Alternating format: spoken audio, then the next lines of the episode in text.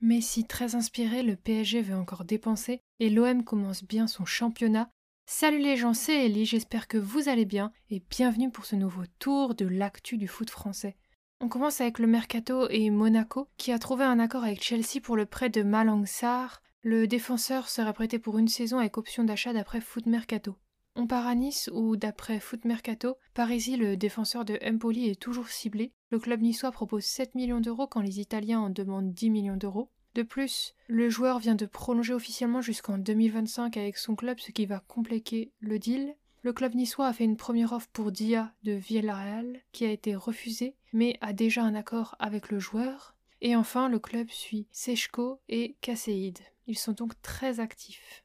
On part dans la capitale au PSG où le Titi Teddy attire des clubs comme le Genoa ou Ajaccio, le promu de Ligue 1. D'après Santiaona, le PSG a un accord avec Ruiz, le milieu de Naples. Un contrat de 5 ans avec un salaire de 5 millions d'euros par an a déjà été conclu, tandis qu'une offre de 25 millions d'euros devrait être faite au Napoli d'ici la fin de la journée ou dans les prochaines 48 heures pour le joueur et le club italien pourrait l'accepter. En revanche, c'est officiel, Vignaldium quitte le PSG et s'engage en prêt à la Roma pour une saison avec option d'achat. On part dans le nord au LOSC qui pense à Rasoul Ndiaye pour remplacer Amadou Onana en partance pour Everton. Le milieu de terrain de Sochaux est cependant aussi ciblé par le TFC d'après Foot Mercato. À Marseille, d'après Revelo et RMC Sport, Conrad de la Fuente n'ira pas à Valladolid. Malgré l'accord conclu en fin de semaine dernière, le Bayern a manifesté son intérêt et a fait capoter le deal. D'après Foot Mercato, un accord verbal a été conclu avec Alexis Sanchez pour un contrat d'un an plus une en option. L'attaquant devrait résilier son contrat avec l'Inter Milan dans la semaine pour s'engager avec l'OM. Un salaire de 3 millions latent d'après Guillaume MP d'Eurosport. Et c'est officiel, Verretou débarque à l'OM. Le milieu signe pour 3 ans et une en option. Il vient de la Roma contre 11 millions d'euros. À Auxerre, le club accueille Nuno D'Acosta, l'attaquant a signé 2 ans plus une en option. On passe au résultat avec la première journée de Ligue 1 où on a eu droit à une avalanche de buts. C'est la première journée la plus prolifique du XXIe siècle en Ligue 1. L'OL bat Ajaccio 2 à 1 à domicile. Les buteurs sont Tété et Lacazette sur péno pour l'OL et Mangani sur péno pour Ajaccio. Deux rouges ont été distribués, un à Lopez, le gardien de l'OL, pour une sortie dangereuse sur un attaquant adverse, et un suite à deux cartons jaunes à Amouma d'Ajaccio.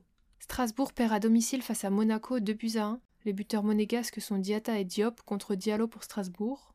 Clermont s'incline 5 buts à 0 face au PSG à domicile. Les buteurs parisiens sont Neymar, Messi pour un doublé, Hakimi et Marquinhos. Messi a notamment marqué un magnifique retourné acrobatique. Le TFC promu fait un partout face à Nice. Dalinga a ouvert le score pour Toulouse et Ramsey a égalisé pour Nice en fin de match.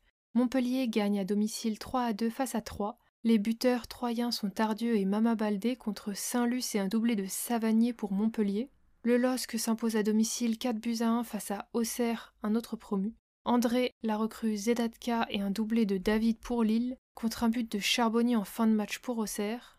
Lens s'impose à domicile 3 à 2 contre Brest. Un triplé de Sotoka pour Lens contre Bel Cabla et Del Castillo pour Brest.